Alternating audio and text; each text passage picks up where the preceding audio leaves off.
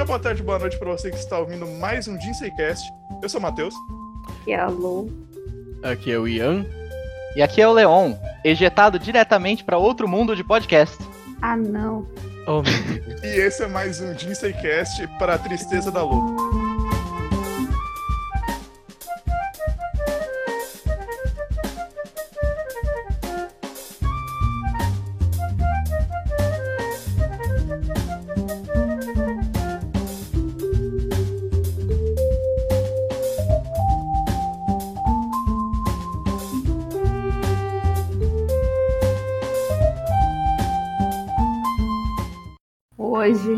Gente vai falar sobre Isekai, um gênero jovem de animangos.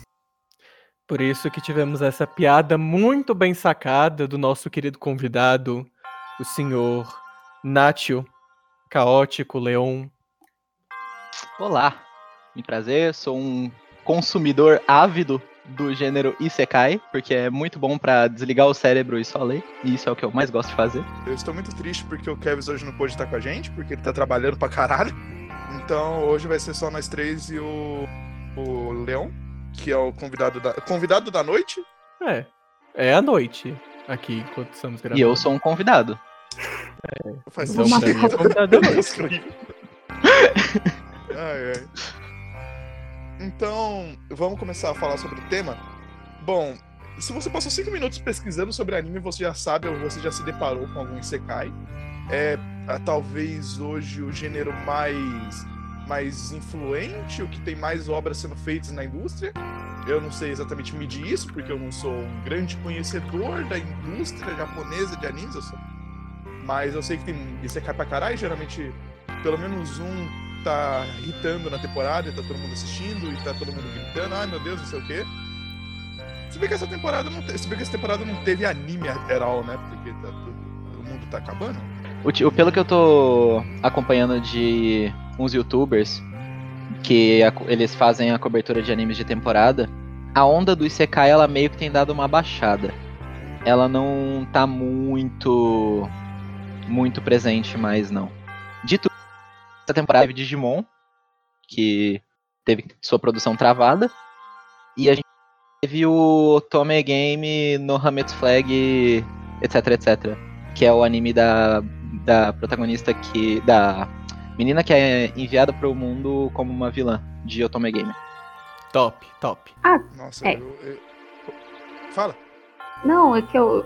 Não. É, Esses são os comentários da Lourdes. Adeus, esse é o final do podcast. Então é isso, não tem é isso que tem pra falar de Então é Isekai, isso, né? pessoal. É isso aí. É isso que eu ia falar de Isekai. Tudo bem que, tudo bem que não é um gênero muito, muito interessante, mas não é, não é assim também. Depende. Eu acho que assim, Isekai, ele tem uma. uma. Ele pode ser bem amplo e. Here comes a new challenger! Oi? Kevis. Ué? Ué? Ué? O, o, o Kevis surpresa apareceu. no meio do podcast, Kevin o Kevin já dentro. Kevin, você vai participar ou não vai? Ó, seguinte, ó. Eu sou o Kevis e o melhor Isekai que tem é Jumanji, porque tem The Rock. e Tudo que tem The Rock é tipo a melhor coisa da sua categoria. Valeu, você falou. sabe que o Jumanji do The Rock não é original, né? É o remake bom, né? Tem o The Rock e tem o Jack Black. Então, ninguém mais sabe o que está acontecendo aqui. Mas é isso. Eu vou deixar isso É, no podcast. Esse podcast hoje Essa- vai ser mais. esses foram os comentários do, do Kevis. Se ele vai comentar de novo, fica aí um mistério. Continuando meu raciocínio. Isekai, ele tem uma. Ele pode ser muito bem trabalhado, porque o tema dele é muito amplo, porque o número de mundos que você pode criar é muito amplo. Então. Devem ter tido ide- ideias boas de Isekai por aí, só não tiveram tanta atenção da mídia assim. A gente não, a gente não chegou a consumir.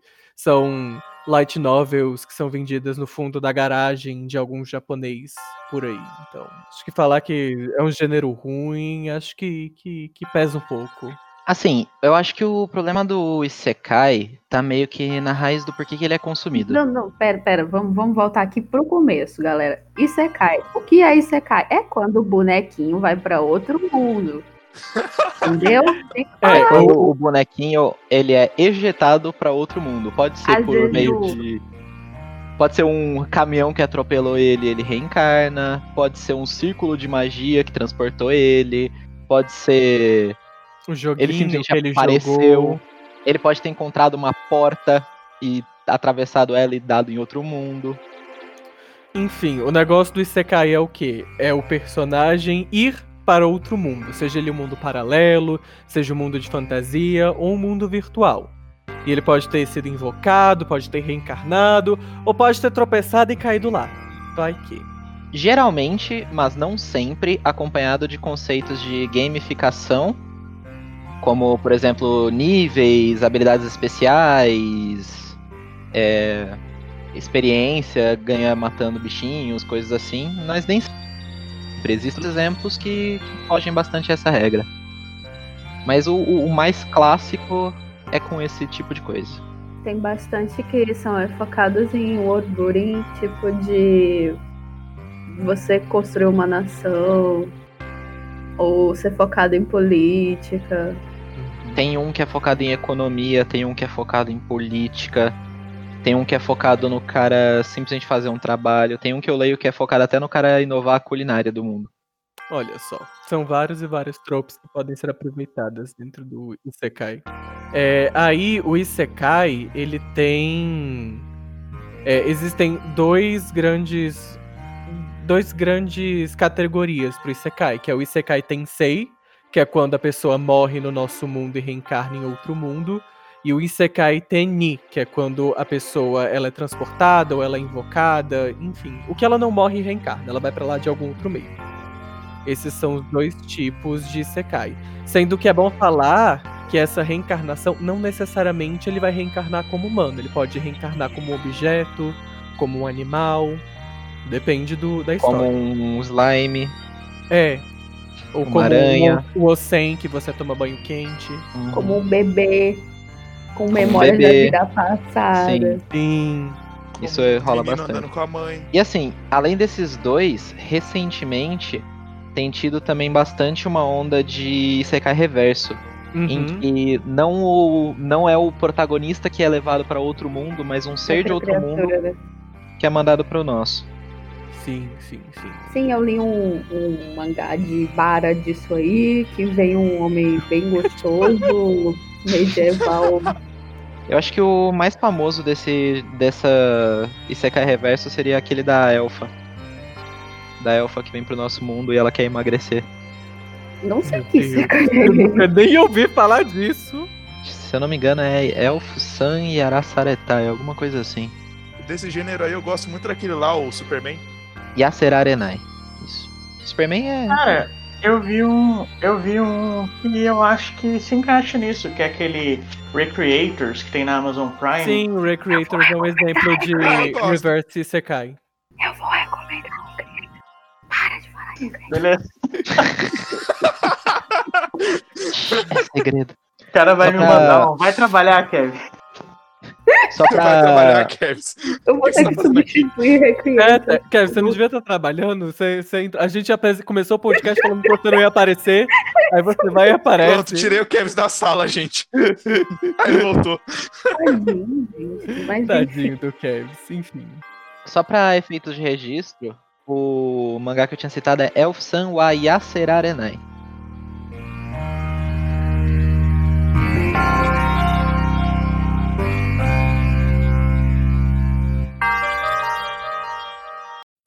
Então, antes de a gente começar a dissertar sobre Isekai e tal, sobre o gênero, sobre tropes, sobre qual- qualquer coisa, vamos contar um pouco a nossa história, a nossa história com Isekai, basicamente?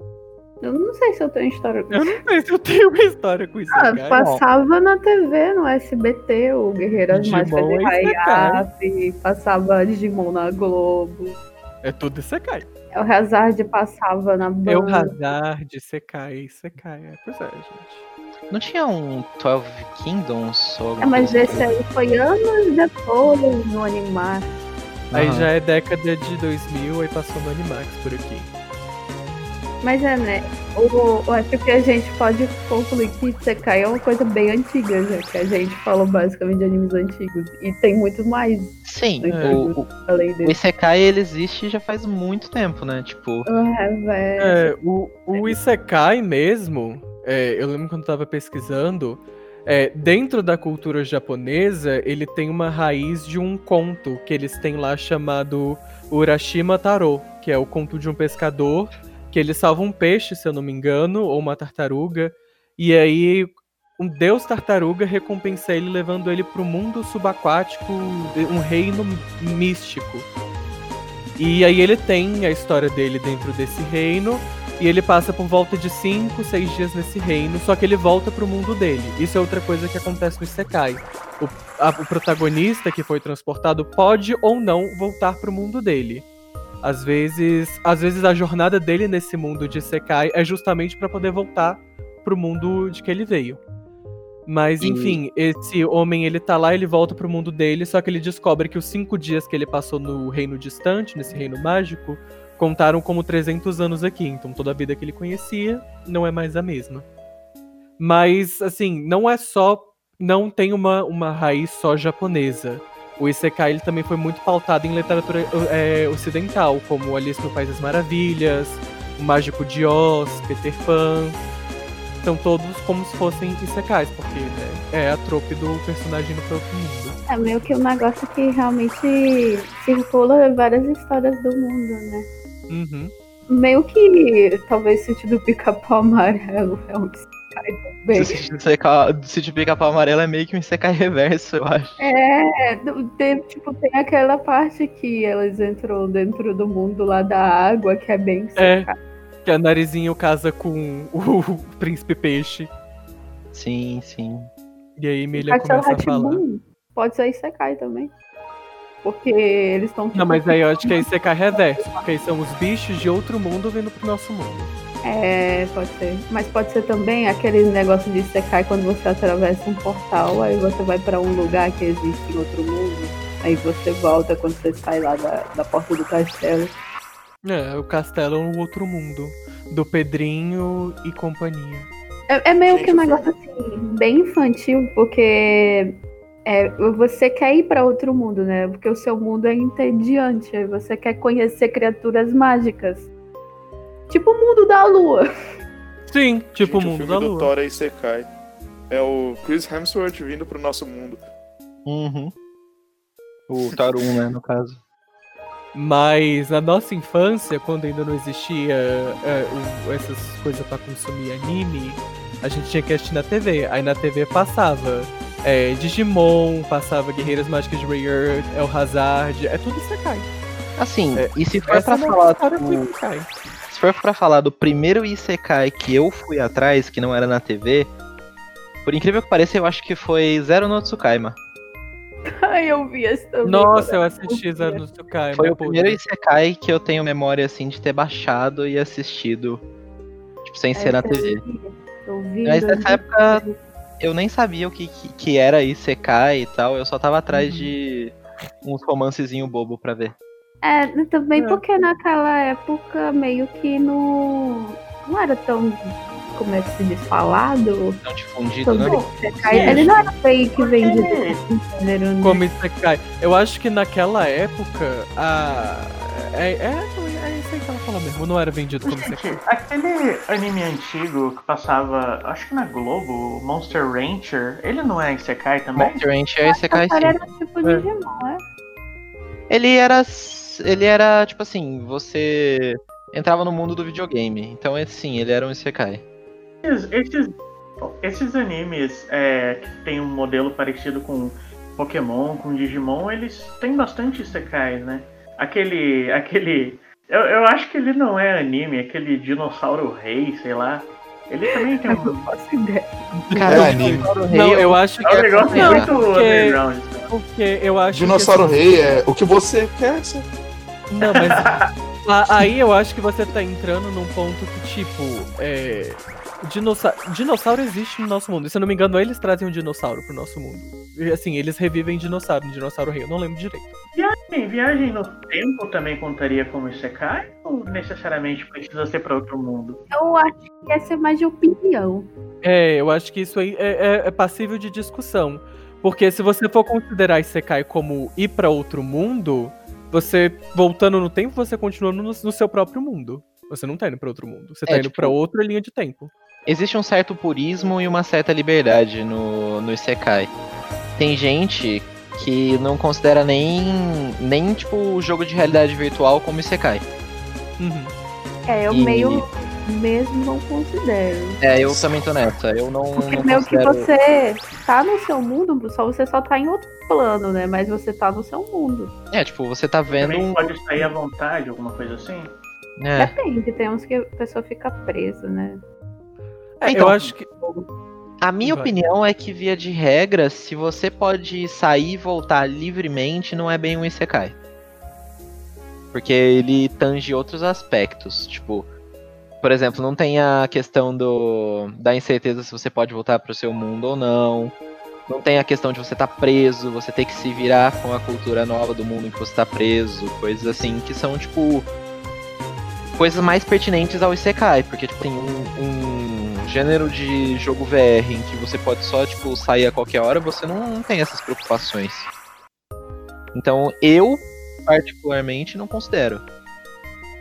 Se fosse assim, jogar um jogo desse seria um Isekai na nossa vida real. Sim, sim. Eu particularmente não considero. Tem gente que considera e é uma consideração válida, não vou dizer que não é. É. Mas pra Se a mim for, esse tipo de coisa não é. Se a gente for, tipo, na origem da palavra Isekai, o que exatamente ela significa? É outro mundo. Então, é bem amplo, né? Se você for Mas pra tá- um sentido mais filosófico, pode até se aplicar é, o jogo virtual, mas eu levo pro literal. Então, pra mim, a pessoa tem que ser transportada pra Sim. outro mundo. Mesmo Tipo, se ela for voluntariamente, eu Outra acho. realidade seria de jogo e outro mundo Ah. seria muito difícil, né? Ó, a etimologia de Sekai, ela é composta pela palavra Sekai, que significa mundo, e o prefixo I, que é diferente, que ele é, ele é aplicado em, em palavras para significar que é uma, uma, diferen- uma coisa diferente, tipo uma Tipo A em português, né? Tipo A É, normal. o, o uso é parecido, mas o significado não. É tipo. É realmente. é tipo, é tipo outra- um mundo hétero, tá ligado? Uhum. Mundo diferente. KKKK. A gente já pode começar a falar sobre os problemas do gênero e o que incomoda a gente, ou vocês querem falar alguma coisa antes? Não é melhor a gente dar uma expandida É. sobre tipo, alguns exemplos, falar, tipo. Umas coisas legais, sim, pra depois martelar? E- falar e- sobre As Coisas coisas legais, ah, ele é um gênero que tem por aí. E Sekai tem vários tipos, tipo, tem aqueles que são bem focados em políticas, tem os que são focados em peitão, tem tipo, é, Isekai que é pra você avaliar corpo das meninas de outras espécies. Que É. assim. O, esse de avaliar meninas de outras espécies não é um Isekai, by the way. Mas o protagonista, ele é humano. Não é. né? Não é. Ele é humano, não é um Isekai. Corta Enfim. essa parte aí. Eu acho que assim, o Isekai, apesar dele ter vários problemas, ele tem umas coisas legais. Você tem, por exemplo, alguns Isekais que, como a Lu falou agora, que expandem em economia, que podem ensinar alguns conceitos de economia para as crianças, para os adolescentes, que tipo, elas não procurariam, sabe, normalmente. Eu Tem alguns- gosto. Pode falar.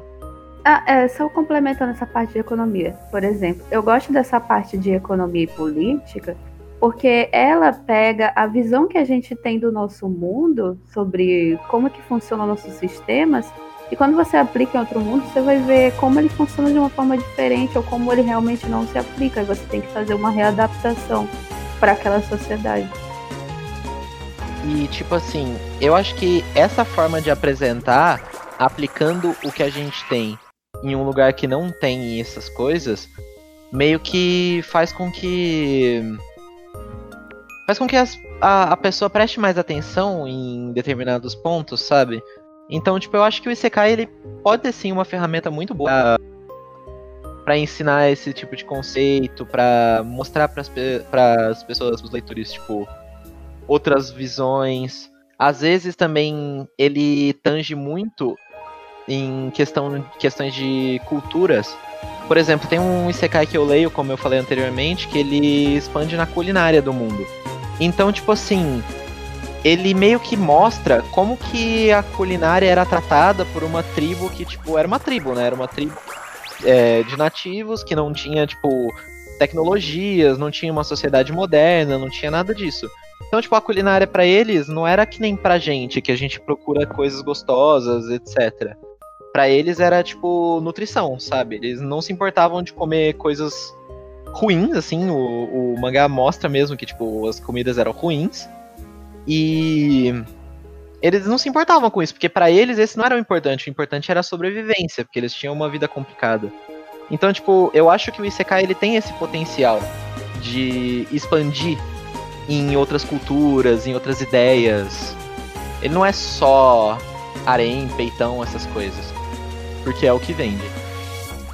É, então, acho que o que é mais legal do Isekai é justamente quando você vai falar da construção do mundo e da sociedade que vive nele, né? Que os autores eles podem explorar bastante o como funciona essa sociedade. Mas aí tem o, o lance que meio que virou um negócio super massivo, né? Sim. Às vezes, pode, às vezes é bem genérico, é só repetição de trope, de trope, de trope que a gente pode chegar mais tarde nesse assunto. É, eu acho que assim, todo gênero com uma popular, popularização exacerbada, ele vai chegar num ponto em que em que você vai ter vários, vários exemplos que vão re, só repetir trope. Sempre que uma coisa populariza, vão vai querer outras pessoas pular no, no bonde e falar, poxa, isso aqui vende, eu vou fazer um negócio nesses modos aqui para vender. E o Isekai ele meio que vende um pouco uma fantasia que é fácil de você de você só só submergir nela, né? Tipo, ah, é o protagonista que no mundo real ele não é praticamente ninguém, mas aí no, no outro mundo que ele chega, ele é uma pessoa especial, ele tem poderes, ele tem habilidades, ele é tratado bem, ele é amado por todos. Coisa que ele não era no nosso mundo. Então, tipo, acaba sendo uma questão um pouco de escapismo. É, eu acho que o, que o Isekai ele funciona muito como uma valorização das características, assim, pro, pro personagem, para quem tá, tá, tá lendo, é uma valorização das características que aqui fora a gente considera talvez não tão importantes para a sociedade, mas que quando o personagem chega no outro mundo, é algo completamente é, é, grandioso. Muitas vezes é alguma coisa relacionada a intelecto. Tanto que muito, tem alguns isekais mais famosos que normalmente são pessoas. É, é Nietzsche, pessoas que não trabalham, ou pessoas que são mesmo é, postas em, à margem da sociedade. E que elas têm a grande reviravolta da vida delas em outro mundo. Como, por exemplo, no Game No, no, Game no Life, que são irmãos Nietzsche, e que dentro do jogo. dentro do, do, do outro mundo eles são os mais importantes, fodões lá, super intelectuais. Porque eles são gamers. E o Pois mundo é. se, se revolve inteiro em torno de jogos. Então é tipo uma questão de. Eles têm essa habilidade, que é jogar, mas que no mundo, no mundo em que eles moram, essa habilidade não é apreciada, né? Como você disse, tipo. Eles são marginalizados, e aí no- nesse outro mundo eles recebem a oportunidade de. De botarem essas habilidades pra uso. pra uso geral, né? Tipo, não só pra ficar jogando em casa. Exatamente, tanto que assim, é, muitos dos isekais do, por exemplo, que são de é, em um mundo de MMORPG, por exemplo, o protagonista aqui no nosso mundo, ele era viciado em MMO e ele jogava sempre e ele já chega lá com todo um conhecimento prévio da funcionalidade daquele mundo, porque é uma mecânica já conhecida. É, claro, tem alguns isekais que você trabalha com world building, a pessoa ela de fato não tem noção do que tá fazendo, por exemplo, Konosuba. Konosuba é uma grande sátira do, do isekai. E é justamente isso que ele mostra, quando o protagonista ele chega dentro do mundo e ele é um cara sem poder nenhum. Ele não, não consegue fazer nada e ele tem que se matar lá para poder crescer. Existem outros Isekais que fazem isso, mas é, a forma como é mostrada essa evolução, ela é muito mais glamorizada. Por exemplo, Sword Art Online, que a primeira parte, onde eles vão pro, pro mundo de Sal e não podem sair. O Kirito já chega com conhecimento do mundo todo, porque ele era beta gamer. Então ele sabe como se virar lá dentro. Tanto que ele é o, o, o espadachim negro de não sei das quantas, patati patatá, todo mundo level 60 ele leva 99. E eu acho que assim, a gente falou muito do, do lado mais sério, né? De, de assuntos mais sérios, mas também, mesmo para divertimento, às vezes o Isekai ele não é só problema. Existe um, um Isekai que eu leio que ele é super bobinho. Ele é sobre um jogo que era todo bugado. E um jogador que, tipo, insistia em jogar esse jogo mesmo ele sendo um kusoge, né? Que é o que eles chamam de um jogo horrível, né? Um jogo todo cheio de glitches, todo cheio de bug. E o a história basicamente se constrói em cima de ele conversando com NPCs que reagem de uma forma estranha, né? Porque eles eram mal programados, eles tinham bugs e coisas assim. E ele se, tendo que se aproveitar desses bugs, porque senão ele não sobreviveria nesse mundo. E tipo, não é nada muito, sabe, elaborado, não vai me ensinar nada e tal, mas, tipo, é uma história gostosinha de ler, que não tem muito. Não tem, tipo, muitos problemas, não tem nada, é só, tipo, divertido, sabe? Então, tipo, eu acho que. Eu, eu gosto muito de ler obras que me adicionem coisas, mas também é bom de vez em quando você, tipo, ler uma obra que seja só por diversão, sabe? Nem que seja para limpar a cabeça para dar um intervalo entre outras obras mais pesadas. Esse tipo de coisa também, também é válido, é um entretenimento válido. Acho que a maior reclamação que se tem é porque teve aquele grande estouro, né, do Isekai, acho que começou mais ou menos em 2008, por aí, que basicamente foi por causa das light novels, né. Aí tanto que em algum momento chegou até a começar a ter recusa em concurso se sua obra fosse Isekai, porque estava muito massivo. Saturado, né? É, e também por causa disso que a gente nota a repetição de trope toda hora, porque na verdade tem muito campo, né? Muita coisa feita já. Sim. É, eu acho é. que a gente tem que pensar que a trope do Isekai. Assim, tudo bem, a parte do você ir para outro mundo, ok, isso é exclusivo do Isekai. Mas muitas características que são atreladas ao Isekai, elas podem muito bem ser usadas em outros gêneros é, seja o mundo da fantasia ou o mundo virtual, não necessariamente sendo Isekai. Então isso também acaba saturando aquele, aquela trope dentro do próprio gênero. E são coisas que já tinha antes do Isekai, né? Exatamente. Sim, sim, com certeza. Obras de high fantasy. Inclusive, muitos desses tropes do Isekai você pode encontrar até mesmo, sei lá, em mesas de RPG de mesa, sabe? Então. É porque tipo eu assim... acho que, querendo ou não, o Isekai, eu acho que ele funciona muito mais como uma inserção do, do, do leitor, do, do, da pessoa que está consumindo ali, do que um, uma novidade, uma, uma reviravolta dentro do, do gênero, dentro É, eu diria que eu diria que assim, é, existem dois tipos de Isekai, né, pelo que a gente conversou aqui. Tem o Isekai que foca no mundo, no world building e tem o Isekai que foca no protagonista, né, no, no personagem em si. E em geral, tipo, os os que focam em world building, eles não são tão relacionáveis assim. Por exemplo, tem esse da culinária que eu mencionei. Eu, nem todo mundo sabe cozinhar e poderia aproveitar essa. Sabe cozinhar bem e poderia aproveitar essa habilidade. Tem o um outro também que foca em política, em que o cara, ao invés de virar o herói, ele vira o rei. Nem todo mundo tem o conhecimento político para chegar, virar o rei e fazer uma reviravolta num país e melhorar ele e tal. Tipo, poucas pessoas são uma enciclopédia política para isso, sabe?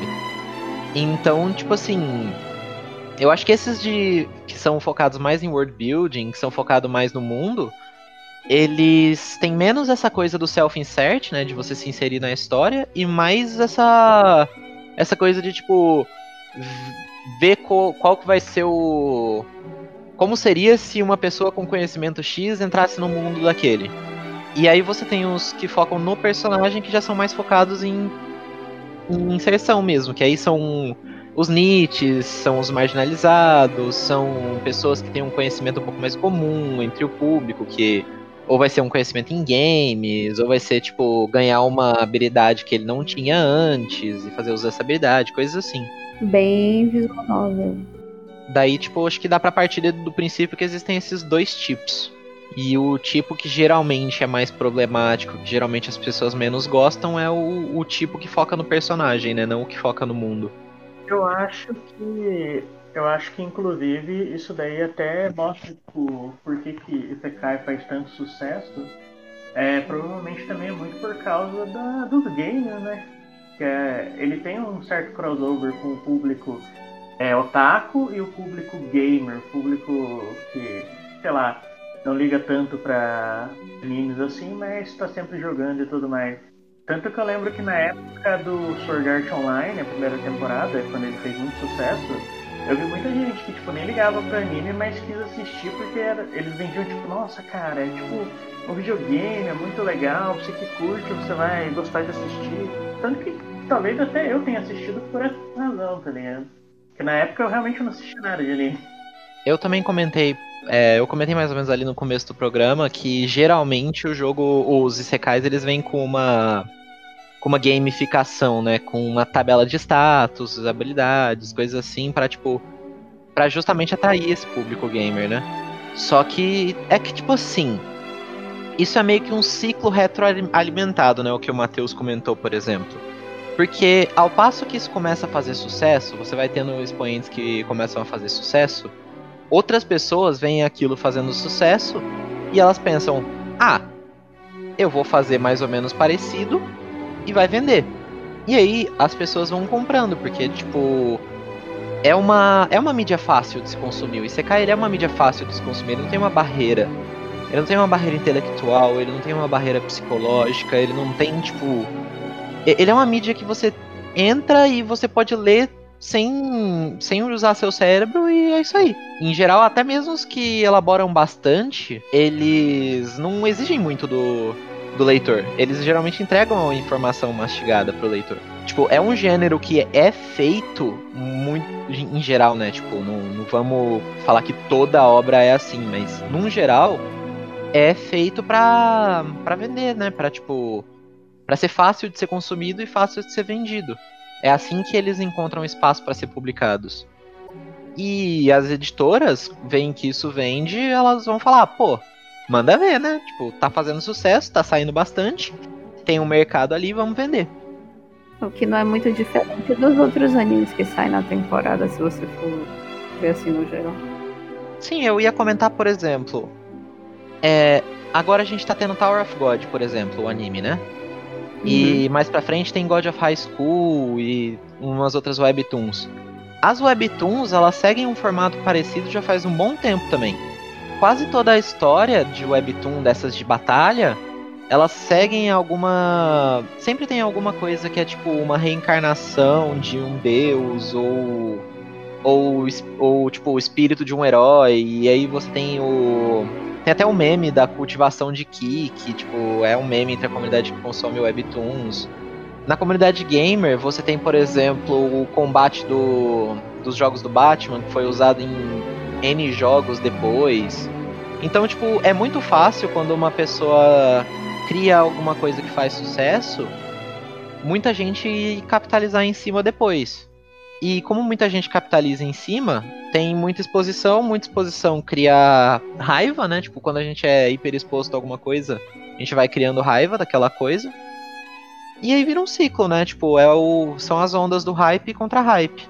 Eu acho, eu acho também que a, você tá falando de fórmulas e tudo mais, e talvez Isekai seja a fórmula mais simples possível, né, de você reproduzir. Sim, é uma fórmula muito simples. E é um público muito pouco exigente também, né, se for pensar. É, foi o que eu quis dizer, né? Tipo, é uma, é uma obra que não tem barreira. Tipo, é um gênero que não tem barreira. Você não tem que ter referências prévias, você não tem que ter muita coisa. Você vai lá, você lê.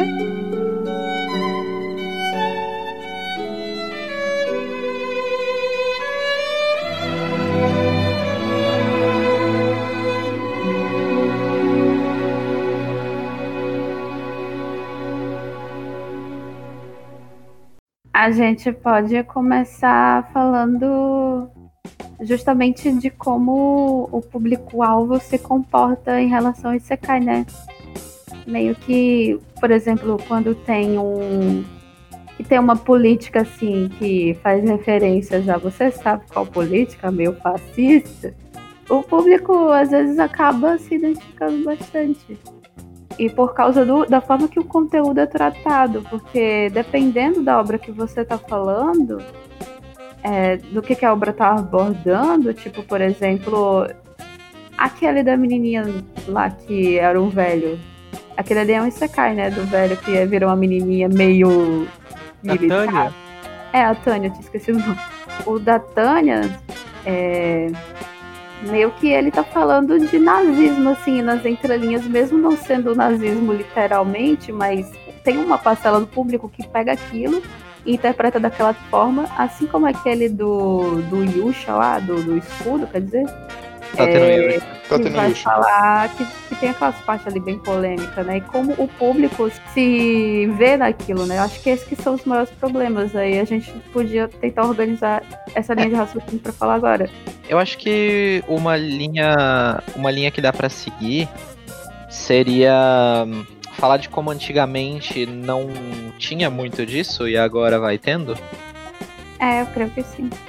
Tipo assim, Ray Earth não, não era esse tipo de coisa, Digimon não era esse tipo de coisa, eram aventuras tipo. Eram aventuras mais honestas, né? Mas tipo. Aventura de exploração, de missão. Eu, eu acho é tipo. O problema não é o Isekai, o problema é. Não tá, o problema é o Isekai que a gente dá o palco para as pessoas consumirem. É isso que vocês estão querendo falar? O problema são os fãs. Não, é, o problema é que dependendo da forma que você está abordando o mundo que você está criando, a forma que você está fazendo referência ao mundo real, às políticas do mundo real, podem realmente ser bem temáticas quando, por exemplo, vai falar sobre aquela parte do abuso da mulher ou do estupro. Ou, ou do, do, do próprio nazismo, né? Quando você está repetindo elementos dessas culturas e elas não são reprovadas nesses mundos, eu acho que aí é que tem um problema de verdade. Que, meio que assim, não é que o público não saiba diferenciar as coisas, é que às vezes acontece um próprio endossamento meio vazio, né? Não é uma crítica. Às vezes dá até pra você curtir uma obra que que ela é bem problemática, mas você pode fazer um fazer um recorte daquela obra, né? É, não é endossar a obra, é você encontrar algum aspecto naquela obra que, tá, tipo assim, mostrando as piores facetas da humanidade, você pensando consigo mesmo, você vê que realmente os humanos são capazes de coisas horríveis. Mas quando a linha não fica tão clara, até onde você tem a compreensão de que aquele texto está meio que mostrando que o ser humano pode ser ruim de várias formas, ou tá dizendo, ah, a gente é ruim mesmo e vamos continuar sendo ruim, mas mesmo assim ainda depende do, da sua relação com o, ficção, né? O problema é que o Isekai ele tem um alcance muito grande. E então, mesmo por exemplo, criança de menor no Twitter, ou então adulto que já tinha aquelas práticas bem abusivas na vida real, abusivas no sentido de não só sexual, mas político também, e concorda com, com políticas que realmente ferem a vida de outras pessoas, é, fica bem complicado. Mas isso também não é uma coisa exclusiva do Isekai, é uma coisa que se aplica em vários outros tipos de obra. Mas, como eu disse antes, como quando você vai falar sobre é, repetição de como uma sociedade funciona, é, é bem no- é evidente como tem uma grande propagação disso no Isekai, né? Eu acho que assim, o... uma coisa que eu gostei daí do que você falou é, é a questão do tom. Tipo, não é necessariamente errado você mostrar a humanidade sendo escrota. O, o problema é quando você. É o tom que você dá pra essa atitude, né? Tipo. Não tem problema você, sei lá, mostrar escravidão na sua obra. O problema é mostrar o seu protagonista fazendo isso e ficando de boa. Uhum, é exatamente tá Tipo, ele é, mostrar ele fazendo isso como se isso não fosse errado, como se isso fosse tranquilo. Tipo, só porque ele trata bem o, a escrava dele, ele tá de boa, né? Tipo, tá de boa a escravidão. Não é assim. Não é assim que funciona. Então, tipo, é muito uma questão de, de tom mesmo. Qual que é o tom que a obra dá pra aquilo? Você pode ter um, um protagonista escroto e mostrar a descida dele pra, pra escrotidão. Tem uns mangakas que fazem isso, fazem isso bem. O próprio. É um exemplo meio genérico aqui, mas é pra maior parte da galera pegar. O próprio Death Note faz isso, né? Apesar de muita gente não entender, o, o Light ele não é o cara certo da história. O Light é o cara que, tipo. Vai progressivamente sendo mais escroto. É, ele é meio que um avatar sobre o quão patético aquela pessoa pode agir e quanto Uhum. ela se ferra, as consequências que ela paga e o quão foi inútil no final aquilo que ele fez. Sim, exatamente. Então, tipo assim, dá pra você colocar o seu protagonista sendo errado e fazer uma história que não seja errada. Mas assim, não é o caso da maioria dos isekais.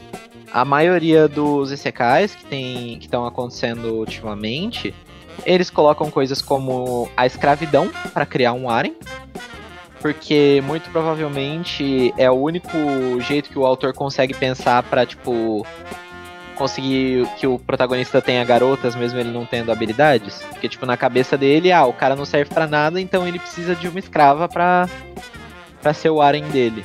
É, tipo Ou assim. É, é um negócio completamente vazio, né? Não- aquele, aquela escravidão, ela não tem nenhum peso, ela é só um elemento narrativo que foi uma coisa muito rápida pro autor conseguir atingir o que ele queria, né? Sim, exatamente. Ela é um elemento que tá lá pra grudar a garota ao protagonista. Ela não, não tá lá pra, tipo, elaborar sobre os problemas da escravidão, os, os problemas psicológicos que isso pode causar na pessoa que tá sendo escravizada. Tal. Em geral, a escravidão no- nos isekais, ela ou, ela é, ou ela é feita, tipo, o protagonista pega uma escrava, mas ele trata ela muito bem e aí fica de boa. Ou a escravidão só é mostrada como, tipo, escravidão igual a ruim, sabe? Tipo, escravidão shogunai, shogunai, tanto É, faz ou não. Ah, existe escravidão, é uma merda, mas aí o protagonista, tipo, salva alguém da escravidão. É. Aí tem aqueles que também não faz nada, não se importa com a escravidão e vai manter o status quo daquela sociedade. Sim. Então, tipo. O... Eu acho que assim, a maior parte dos problemas do Isekai, eles acontecem pelo público-alvo que o Isekai busca. Que são essas pessoas que não têm muito contato com, tipo. com outras pessoas, Mundo né, no exterior. geral. É, tipo, pessoas que, que não, não são boas de comunicação, não têm contato com o mundo exterior. Então elas não têm essas, essa questão da empatia, essa questão de, tipo, pensar que aquelas coisas são erradas e tal, porque aquilo é só uma situação que faz elas se sentirem bem. E como o Isekai foca muito no mundo, é, muitas vezes a construção desse mundo é tipo uma repetição de regime ditatorial, né? Ou até imperialista e militarista. Às vezes É, o, o protagonista tá construindo uma ditadura. Sim. Quando não Uma é uma ditadura, alguma coisa assim, é tipo monarquia hard, né? Tipo, o Sim. rei manda, ele tem os súditos, os nobres tem a. Tem a. Tem aquela. Soberania, isso. Acho que é soberania É, pra. é, pra- assim, Como narrativa, é interessante você ter algumas obras assim. O problema é quando elas são completamente vazias e sem peso nenhum. É, quando você coloca esses elementos só por colocar, você não elabora neles, você não. Não demonstra uma opinião sobre eles. Tipo, É, eles estão lá. Você tá só jogando seu world building no lixo. Nesse sentido, eu vejo um valor grande no Isekai como exercício narrativo de entender como você pode tratar, como você não deve tratar esse tipo de tema numa, numa obra específica. Por exemplo, a gente falou sobre o tema da escravidão, que acho que todo mundo sabe qual anime que a gente tava falando, o anime do escudo lá. Tem E, vários, tipo né, assim, na real. Não é só esse. É que o do escudo é que o do escudo é que mais teve polêmica e tudo com relação a isso. E meio que foi o que mais gerou o bafafá. E tipo assim. é, você. Quando você pega uma obra normal que trata de temas como escravidão, como nazismo, como. e- e- esses temas delicados que é complicado de você, de você usar numa obra. É, o, a gente tem ótimos exemplos na indústria de como fazer e ótimos exemplos de como não fazer. O Isekai, pra mim, ele é um ótimo exemplo de como não fazer. Vocês mesmos citaram o, é, é, o Yojo Senki. O Yojo Senki, pra mim, ele é um ótimo exemplo de como você não fazer uma narrativa que tenha temáticas e simbologias nazistas. O, temati ou temáticas e simbologias do, da Alemanha pós Primeira Guerra Mundial e tudo mais. Porque ele não parece que ele tá querendo debater esse tema, mas sim ele tá querendo colocar um protagonista envolto nesse tema e basicamente é, é, ele só quer us- usufruir dessa temática sem, sem trazer nada sobre ela, sem trazer nada de novo para o debate que é- essa que esse tema vai trazer e vai criar e tudo mais. Aí é complicado você é complicado você fazer uma obra dessa. Porque muitas vezes você não tá debatendo, mas sim reproduzindo esse tipo de aspecto esse tipo de aspecto problemático. É igual o é, o Magnum Opus, o grande, o mais famoso de todos, que é o Sao, é, o Sword Art Online, ele vai ficando cada vez mais pior e cada, ó, cada vez mais pior, meu Deus, meu dialeto tá ótimo. Cada vez mais ofensivo e cada vez mais mórbido e tudo mais. Só que ele não tá querendo debater isso. Ele Eu tá só que- reproduzindo isso pra meio que tornar a obra mais Ed, tornar a obra mais. É, é, Geralmente, uma coisa que eu enxergo muito nisso é a tentativa de criar o Ed. Acho que o meu maior problema com essas reproduções vazias é porque, pra mim, como obra ficcional, é completamente inútil. Porque se eu quiser ver o que já deu errado aqui no mundo, basta eu ler um livro de história, não preciso ver isso. A ficção, a não ser que tenha uma consequência depois, uma leitura, uma interpretação diferente. Mas se for só uma repetição, pra mim é completamente inútil, né? Não tem nenhum valor aquela obra pra mim. É, porque geralmente eles não. é, ó, porque geralmente esses temas não são pegos pra você tentar falar sobre, mas sim só reproduzir ele. Isso é. Isso é fulo, chulo. É, fica uma, uma coisa bem porca, mas também não é exclusivo do Isekai, né? É, o, o que eu acho sobre isso é que assim, o maior problema é que o mangá, a light novel, o anime, eles são uma mídia muito focada na venda, mais do que na em passar uma mensagem. Claro, né? Tipo, não dá pra dizer que tudo é assim, senão a gente não teria mangás maravilhosos aí que tipo tratam de tratam de temas incríveis, animes, light novels, enfim. Mas o grosso da coisa, e geralmente o que mais, o que mais faz sucesso, são as obras que são. Elas são meio que tipo. Elas são moldadas pra vender, sabe? Tipo, então elas vão procurar os elementos que, que mais fazem algo vender e elas vão reproduzir. Não importa se, tipo. Isso é errado, se isso. Se isso, tipo. Ah, não, e vai contra algumas crenças, isso tá errado, não sei o que, tipo. Isso não importa para as editoras, para as publicadoras. O que importa é o número de vendas, o grosso de vendas que ela vai conseguir. Então, tipo, o. O mais interessante seria. Seria que as pessoas mesmo se conscientizassem e parassem de comprar as coisas que.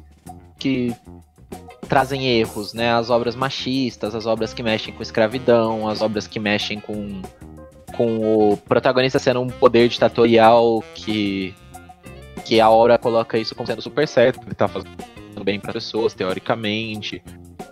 As obras que tratam de, sei lá, qualquer outra coisa errada aí, nazismo, essas coisas. Eu acho que, tipo assim, é, só complementando é, do que eu acho disso, é, pode ter tudo isso, só não pode ser vazio, né?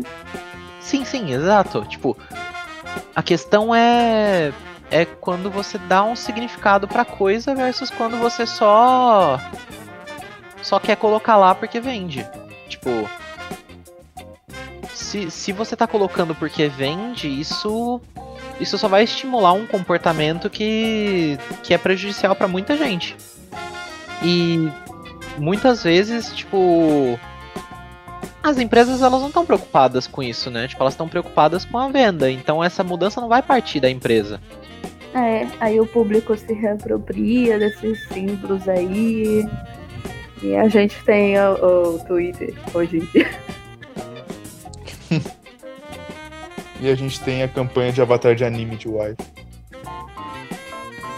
Eu acho que uma coisa que talvez impeça um pouco de surgirem grandes isekais, é, revolucionários e maravilhosos, é o fato de que também existe um estigma em cima do gênero e talvez isso também acaba deixando tipo os próprios autores meio que ficarem sem interesse de produzir algo interessante em cima disso, sabe?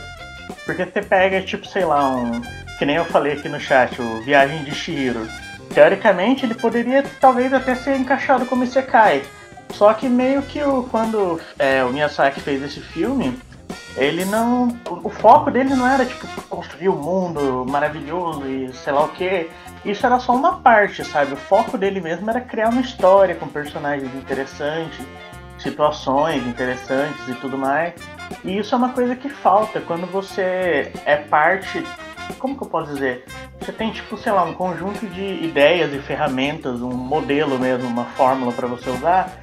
Quando você parte da fórmula para criar a sua história, é muito difícil você criar uma coisa memorável. Agora, quando você tem uma história boa e você usa a fórmula como meio, aí já é, tipo, um pouco mais garantido de que você vai. Garantido não, um pouco mais fácil, sei lá, você conseguir criar uma coisa com mais coração, com mais significado e tudo mais, sabe? É porque você tem que ver também um autor que tá lá querendo criar uma obra e o autor que tá lá pago, né? Tipo, o cara que tá lá porque é, é, tá querendo fazer arte e o cara que tá lá querendo fazer produto. É, eu acho que assim, o, um lance a ser considerado é que isso não é exclusivo de Sekai, né? Todo, todo gênero, praticamente, ele tem o solo. São, tipo. Pode ver o Shonen também, por exemplo. Pode ver. Os romances também. Tem muito romance com relacionamento abusivo, com umas coisas assim que simplesmente não, não elabora nesse tema, só colocar lá. O lance do Sekai é que ele faz isso muito, né? Porque é muito fácil. É uma coisa muito fácil de se reproduzir, é uma coisa que é muito fácil de você dar um uma situação relatable pro leitor, então, tipo. É, é muito fácil, né? O, o, grande porém do Isekai é que ele é muito fácil em todos os aspectos. Ele é fácil de, de botar na fórmula, ele é fácil de vender, ele é fácil de comprar, ele é fácil de consumir. Então você acaba tendo uma uma facilidade muito maior de pessoas que não, não são tão boas assim para trabalhar com esses assuntos, com esses problemas, poderem fazer os deles porque vende. Mesmo, mesmo elas não trabalhando bem. Toda vez que a gente fala sobre a facilidade de criar um Isekai, eu lembro daquele meme que ficou famoso do, das cidades do Isekai. Vocês lembram disso? Não, não lembro que um cara pegou e comparou várias fotos de cidades diferentes de vários animes, tipo, de secais famosos. Pegou, acho que uhum. Konosuba, pegou pegou Sword Art Online, pegou o Tatenoyusha, botou a cidade do a cidade principal do anime é, todas uma, um lado a lado e sempre é a mesma cidade, sempre é o mesmo formato de muralha, sempre é basicamente isso, tipo, é uma repetição infinita de um ciclo vicioso bizarro. Sim, isso com certeza. É um. O povo vê, tipo. O autor vai lá, vê o que fez sucesso, ele faz mais ou menos parecido, muda os personagens, muda um pouco o setting e tá pronto. Eu acho isso muito parecido com o processo de criação de histórias que usa a jornada do herói também. Você só tá aplicando assim no formato. É comum em toda obra funcionar. E assim, você mencionou Konosuba. O Ian tinha falado mais cedo de Konosuba, que Konosuba é uma grande paródia. E eu acho que encaixa bem no que o. Acho que foi o Kevs que falou. Que quando você usa a fórmula a seu favor, você tem uma história mais legal. Do que você só colocar, só usar a fórmula como um meio de produzir a história. Então, tipo assim, você, o Konosuba, ele pega a fórmula e ele torce ela em vários pontos para que para fazer comédia, né? Para fazer efeitos de comédia, para fazer para zoar mesmo elementos de secar e coisas assim. É, o problema não é a fórmula, é sim como o pessoal só confia na fórmula, basicamente. E mais nada. Podem tirar uma dúvida minha? É, quando a gente está falando de Isekai, aí talvez entre em toda essa questão de purismo, de, de várias coisas, né? Você acha que é importante que exista uma, um desenvolvimento do personagem principal em um. É, como que eu posso dizer? Tipo, no mundo original dele, antes dele cair no novo mundo? O que eu quero dizer? Por exemplo, você poderia justificar, por exemplo, essa história de outro mundo. Você poderia justificar que, sei lá, Dragon Ball um Isekai. Que é o Goku, que veio bebezinho, caiu na Terra e aqui ele tá vivendo entre os humanos e fazendo, tipo, sei lá, ele é totalmente diferente do resto da sociedade, sabe? E, tipo, vocês acham que existe essa necessidade de, tipo, existir todo um setup bem definido do que acontece antes e depois do personagem vir pro mundo, pro novo mundo? Eu acho que não necessariamente. Para mim, pelo menos, importa muito mais o personagem ter um desenvolvimento bom durante a história do que ele ter uma backstory boa e o mangá assim só deixar ele lá. Então, tipo assim, Dragon Ball, você falou. O desenvolvimento do Goku criança, né, durante Dragon Ball todo, ele é um desenvolvimento bem bom. Eu não, não precisei em nenhum momento da backstory do Goku saber que ele era de outro planeta, etc e tal, para apreciar o desenvolvimento que ele vai recebendo durante a jornada dele, a aventura dele.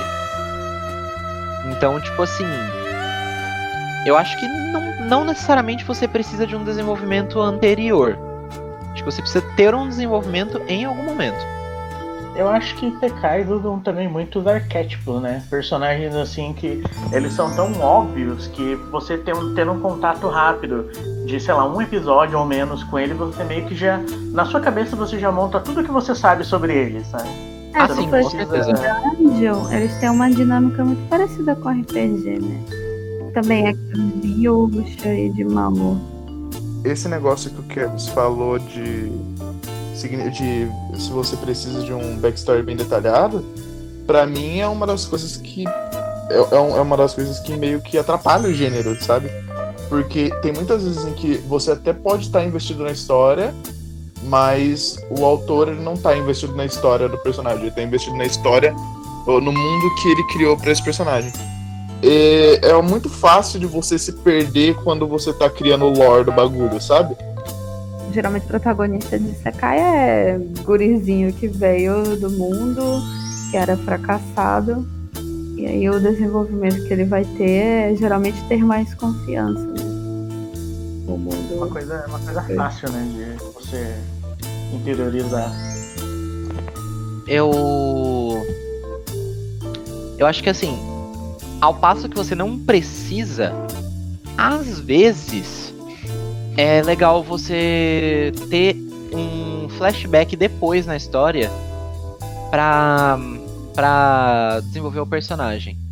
Tem um exemplo de um Isekai que eu li que é Lady Rose Wants to be a Commoner. É sobre uma garota que, quando ela era viva, ela, ela morre num acidente e reencarna no corpo da da vilã de um otome game que jogava. Da, não, não é bem a vilã, mas é tipo a rival da, da protagonista, né? Não, não, acho que, não é- acho que esse não é da rival, eu acho que esse é da, da própria protagonista. Enfim, ela encarna no corpo de uma nobre, né? Uma mulher que é nobre. E ela tem, tipo, todas as fotos de todos os. De todos os nobres ali, né, que estão ao redor dela pra, pra ela poder, tipo, seguir um romance. Mas ela não quer nenhum. Ela quer ficar de boa, né? Ela quer, inclusive, voltar a ser uma, uma camponesa e não uma nobre. E, tipo, no começo do mangá, você não entende, né? O porquê.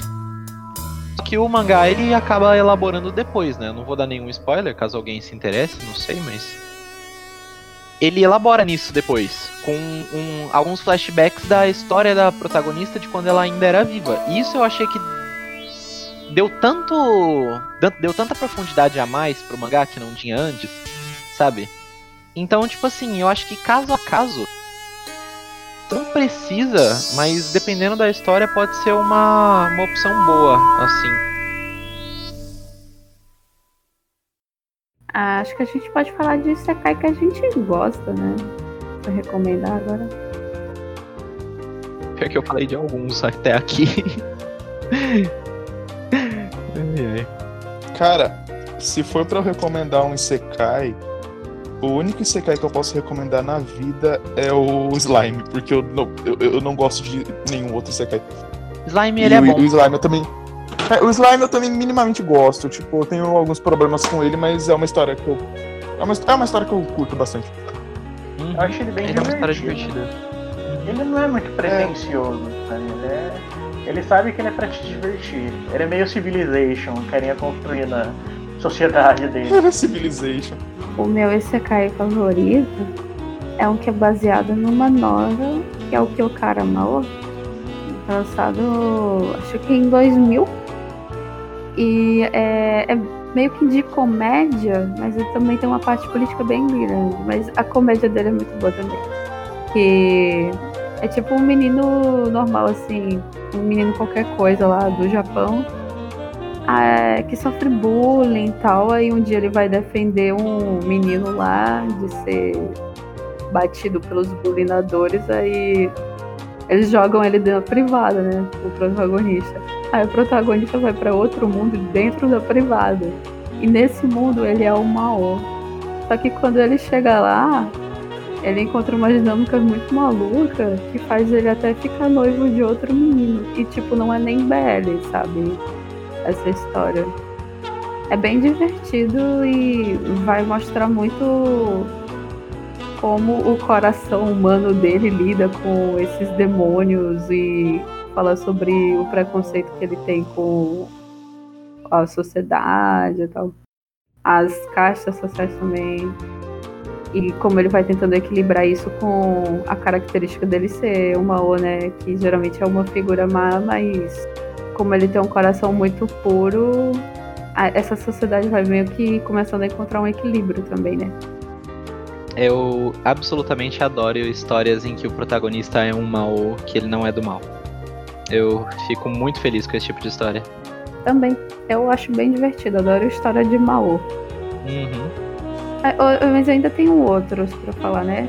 O Recreators é famoso, que é um Isekai reverso, que os personagens ficcionais saem do, do mundo de ficção deles para ir para o mundo real e encontrar os próprios autores das suas obras. Que esse, esse anime ele é baseado numa história do Rei Ryoi, que é o autor de Black Lagoon, e eu amo Black Lagoon, então é bom. Mas aí eu também ia falar do outro que eu gosto muito, que foi até exibido aqui no Brasil, que é o The Twelve Kingdoms, foi dublado, até passou no Animax, que é baseado numa novel da Ono Fuyumi, né, que é uma autora assim bem famosa, que é a mesma autora de Chique e de Ghost Hunt. São histórias excelentíssimas. E o Twelve Kingdoms é sobre uma menina que mora no Japão e que ela vai parar num mundo alternativo assim. Parece China, só que essa é uma China meio que. Não é uma China, né? não é China de verdade, mas é similar à China. E ela vai encontrar histórias fantasiosas sobre como que essa sociedade se formou, vai falar sobre as lendas como nascem os bebês nesse mundo, as criaturas mágicas, mas além de tudo isso, é uma obra que vai falar muito sobre política e sobre como a protagonista ela não queria se tornar uma rainha, uma princesa, não lembro muito bem. Mas tem um crescimento muito grande de personagem, do envolvimento dela com o mundo. Então essas são minhas recomendações, né? O Kyokarabaô, 12 Quintos e Recreators. E as trigêmeas, que aí você cai também, né, gente? As trigêmeas. A bruxonilda, todo episódio das trigêmeas, vai levar as meninas para uma situação, um momento histórico, às vezes até outro mundo, para elas Historinhas de né? dragões também aí você cai. Com certeza, historinhas de dragões também você cai, com certeza. Tem que ficar falando de Isekai sem ser anime, tem um bilhão. Tem o Crônicas de Nárnia, Monstros S.A., Tarzan. Tarzan? Não sei. Não. Peter Pan, Mágico de Oz. É, o Mágico de Oz aí você cai, com certeza. Eles odeiam. E aí, no Yasha Isekai? Assim, viagem no tempo, É. né? Não, Eu acredito que viagem no tempo é ir pra outro mundo. Eu não acredito. Ian, aproveita e fala os teus aí, se a Lobo já tiver acabado dela. Eu já falei. Ah, meu Isekai preferido é um filme chamado Santo Chihiro no Kamikakushi, ou A Viagem de Chihiro. Adoro Chihiro. La- Lancei, lancei Ghibli mesmo, foda-se. Chihiro. Chihiro é o meu Isekai preferido. Outros Isekais que, assim, eu, eu gosto. Tem um que, na época que lançou, o povo falou que era a cópia mal feita de No Game No Life, mas eu prefiro ele a No Game No Life. Que chama Mondai de Tachi ga Isekai Kara Kuruso Desuyo. Que é um grupo de, de adolescentes com poderes que eles não se sabe se eles são do mesmo mundo ou não, mas todos eles vão pra esse mundo de games e tem que se virar lá. Eu preferi ele muito mais do que eu preferi. Preferi No Game No Life. Esse não E- veio antes? Não sei, eu sei que o pessoal falou que era Copa feito, porque eu acho que o anime veio depois. Enfim. Então eu sei que eu prefiro. E, por fim, já que são três indicações, a minha terceira indicação. Vou, vou lançar outra braba aqui, né? Um Kouta Hirano. Vou falar de Drifters. Irra! E. Brabo! Ih, caralho. Brabo, esse é brabo. Esse aí eu vou até Sangue, ir tripa, assistir Drifter sangue, tripa e peitão. Sangue, tripa e peitão, isso aí. Esse é Drifters. E Ikemens lindos, muita, muita, E muito Keikaku, personagens históricos, personagens bichones, históricos, bichones. tudo pra mim, gente. É tudo pra mim, só tem Show gente que bola, Kota Hirano é o único mangaka com mentira. Só pra expandir, Drifters é um Isekai porque são personalidades históricas levadas pra outro mundo, Isso. basicamente. Então, Fate é Isekai? É, um Ah, Isekai que reverso, é kind of, mas não. Não, porque não é outro mundo, eles são mandados, eles estão no nosso mundo. Eu acho que summonar não é ser Isekai. Então, é que depende, É. porque tem personagens que são fictícios. Aí nesse caso, talvez fosse Isekai. Mas, Tudo enfim. bem. Não, eu tô tipo aquele meme da novela da mulher.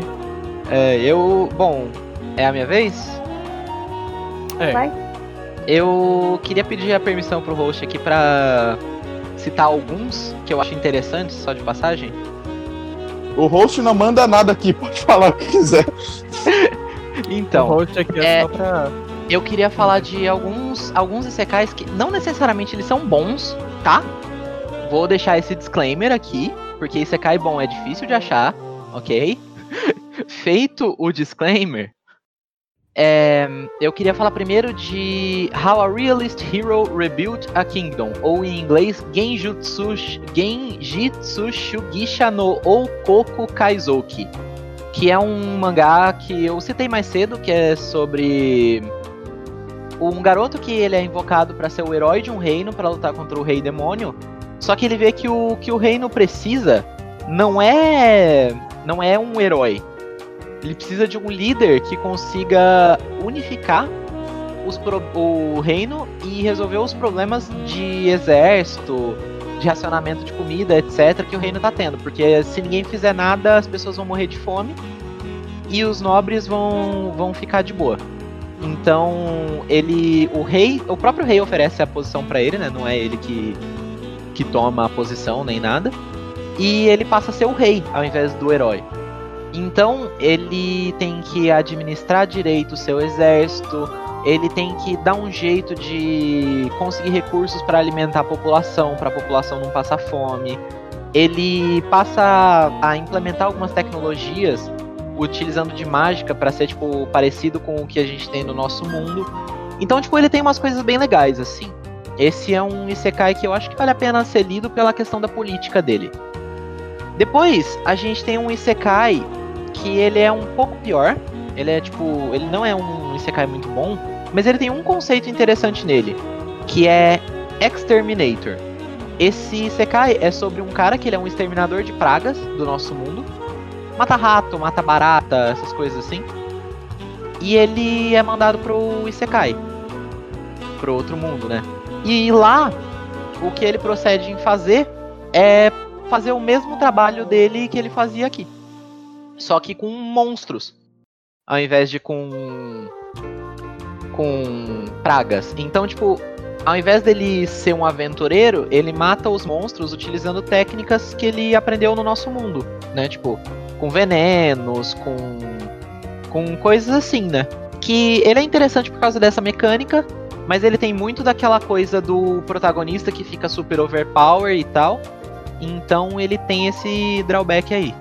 Depois eu queria citar também o Isekai Ryorido, que é o de culinária que eu falei, que é sobre um cara que vai para uma vai pro Isekai, encontra uma tribo de nativos e ao invés dele querer enfiar tecnologia, essas coisas, querer expandir a vila e tal, ele vê que o ele vê que o sistema que, que eles não comem bem lá e ele resolve trabalhar com os ingredientes que eles têm disponíveis, elaborar uma culinária. É melhor assim, basicamente. Depois tem o Lady Rose Wants to Be a Commoner, que é o que eu comentei mais cedo. Já falei bastante dele. Leiam, esse é bom. E por último, por último não, vai, eu queria falar de Konosuba também. Só dar uma menção honrosa, Konosuba é bem engraçado, acho que já foi falado bastante no, no podcast. E por último, eu queria falar de um isekai chamado The Wrong Way to Use Healing Magic, que é sobre um cara que vai para outro mundo por engano junto com as duas pessoas que são enviadas para serem os heróis. Só que ele não tem os poderes que eles têm. Por outro lado, ele ganha magia de cura. Que a magia de cura desse mundo é um sistema todo próprio lá. E que basicamente ele tem que tipo se exercitar muito para poder ser efetivo. Então, tipo, ele começa a treinar muito e ele é um mangá legal assim pelo sistema da magia de cura, que é interessante, e pelos personagens que são carismáticos. Mas é isso, basicamente. Eu ia só comentar que eu esqueci de falar que a gente falou muito de secar divisão masculina. A gente só citou brevemente o Dr. Gen, né, que tá passando essa temporada, mas. E o Lady um Rose, né? De... É, e tem um monte de Sakai que tem protagonista feminina que também é baseado em Otogen, né? É, tá tendo uma, uma uma moda, né? Vamos dizer assim, um, uma nova onda de secais que tá, tá expandindo bastante nesse público feminino, né? É, também e... tem bastante um webtoon, né? Ok. Pra, pra minha recomendação não ficar só o Slime, que é um anime muito legal, inclusive, eu vou falar dois animes de Sekai que eu não recomendaria. É uma desrecomendação. É ok. É uma anti-recomendação, é, como, como eu diria, fique longe porque é, são, são realmente dois casos que eu, eu quero muito comentar. Que o primeiro é eu já falei antes no programa, não sei se vai sair no, na hora da edição, mas eu já falei, de, já falei dele, que é o Isekai da Mãe. Que, cara, eu, eu acho que talvez seja o pior anime que eu já vi na minha vida. É muito o, o, Isekai, o Isekai da Mãe, ele provavelmente foi escrito por uma pessoa que nunca. que literalmente nunca saiu do quarto. As, os designs, eles são terríveis.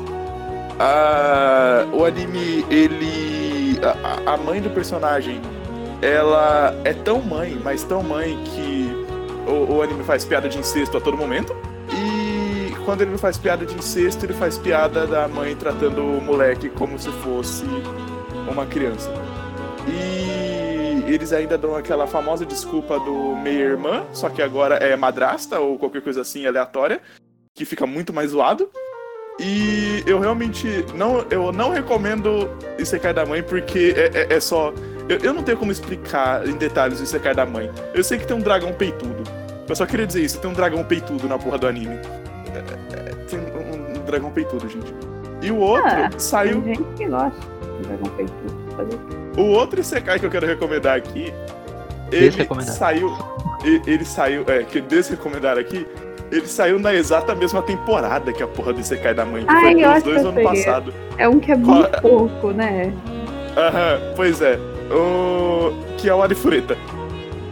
É, eu tentei ver esse aí. Eu li o mangá disso há um tempo. Mano, É ruim demais. não é possível, cara. Ca- Sério, não, é- esse, esse, eu, não- esse eu não vou nem entrar em detalhes. Não é possível. Esse. É o do Cara. cara que come um bicho e fica com os poderes, né?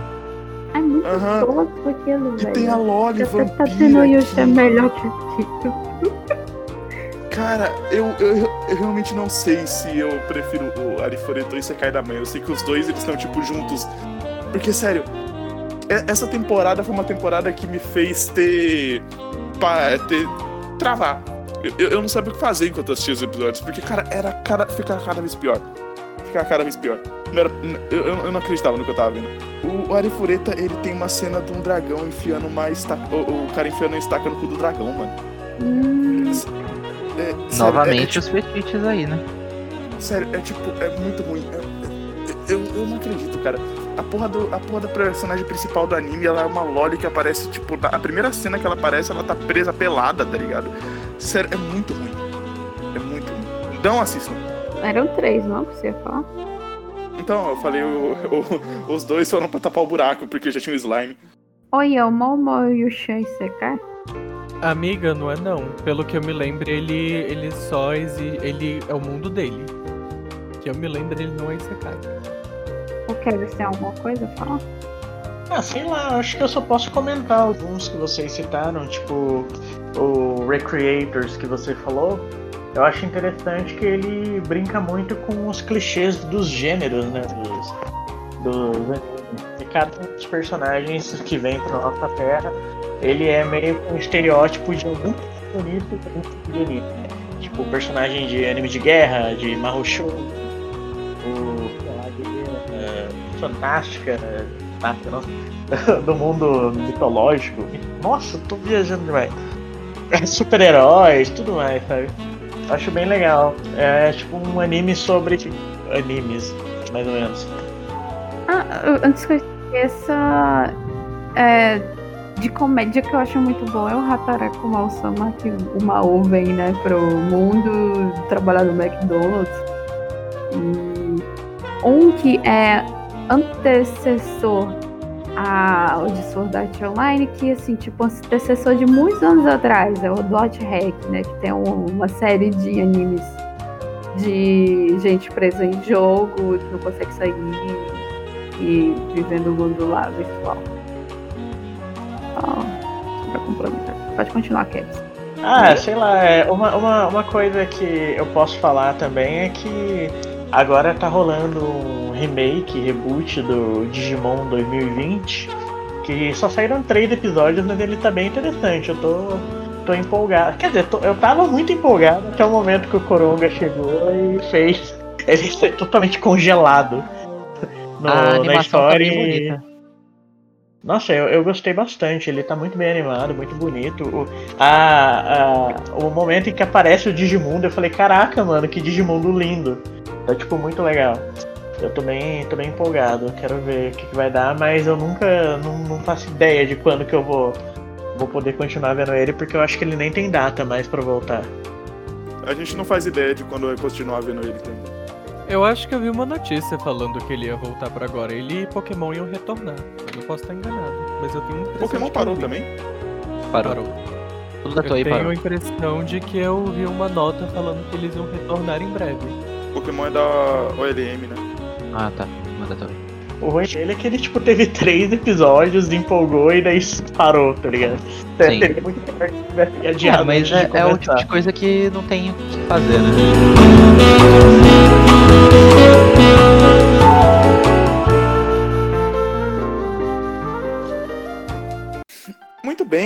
Esse foi o esse foi o nosso sexto Disneycast sobre Isekai. É, a gente teve muita coisa pra falar nesse podcast.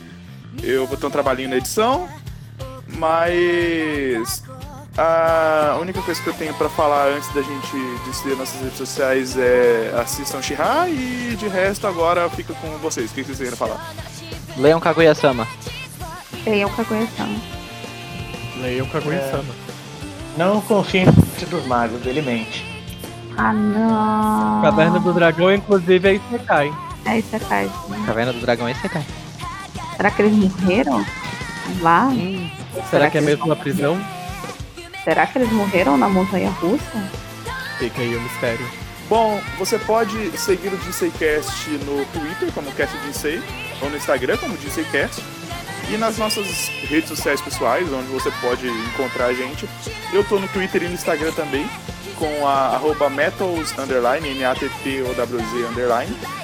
É isso, sigam, sigam o DCCast. Lá tem a minha arroba, que ela é difícil de, de escrever, mas sigam, sigam o DCCast, eu estou no Twitter. Olha aí meu canal no YouTube aí, que eu posto uns, uns anime com música brasileira. Um Lobo Loador aí, procurei. falar pra você me seguir lá no Instagram, arroba GentleKevs, o Kevs Gentil. E também, é, se vocês gostaram do que vocês ouviram aqui no Cast, lembrem-se que a gente também tem um outro cast, que é o Entropia, que ele tá meio, meio atrasado, mas na verdade não existe atraso de entropia, porque a entropia simplesmente acontece. E Então é não isso existe atraso porque ele não vai mais acontecer, porque eu perdi o o arquivo. E o pior é que a gente falou que ele ia sair junto com o outro, né? Mas, mas abaixo. Mano, a gente citou o podcast no outro podcast e aí não teve podcast. Ah, mas é motivo de força maior, mas acreditem que vai acontecer, hein, gente? Acreditem. Acontece. Tchau, gente. Tchau. A minha. O, o. Eu sou o arroba Nachos Caóticos na rede social, é, é Nachos mesmo, de, que nem o salgadinho, e caóticos da maneira que se fala. Com O no final, na verdade. Então é isso aí. Sigam lá, eu só falo bosta. Eu falo muito de anime, mangá e joguinho. É isso aí. Tchau, tchau.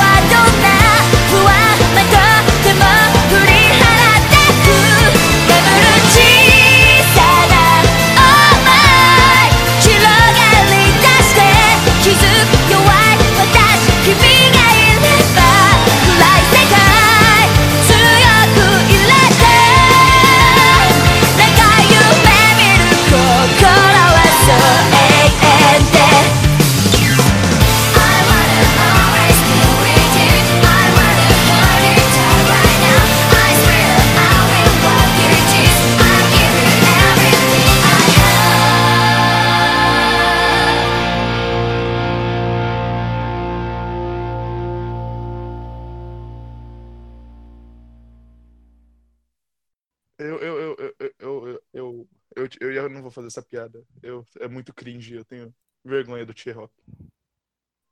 Eu vou só me apresentar. mano. Que isso, cara? Abrace suas piadas. Não, eu, eu, ia- eu ia tentar introduzir igual os vídeos do T-Rock, só que eu não vou fazer isso. Porque eu tenho muito. É muito cringe. Oi? Não sei quem é esse jovem, mas vamos lá É gravar. o que fala. É Olá, aquele cara do Hey Rockers. Rock E aí, Rockers? é. Dia, Dia 11. 21. Dia, dia, on... não, Dia- é 11 É, ou 22? eu não lembro mais. Não, é dia 22 já era! Já Agora é dia 11, dia 11, dia, 11! O mais Não entendo. puro rock and roll! Rock and roll! Eu tô, eu tô muito feliz que o Craig está na sala, o que significa que tudo está gravado. Eu não tenho vergonha. Não, então. na hora, Olha, se isso for colocado Nossa, no podcast, edição, eu quero, eu quero direitos.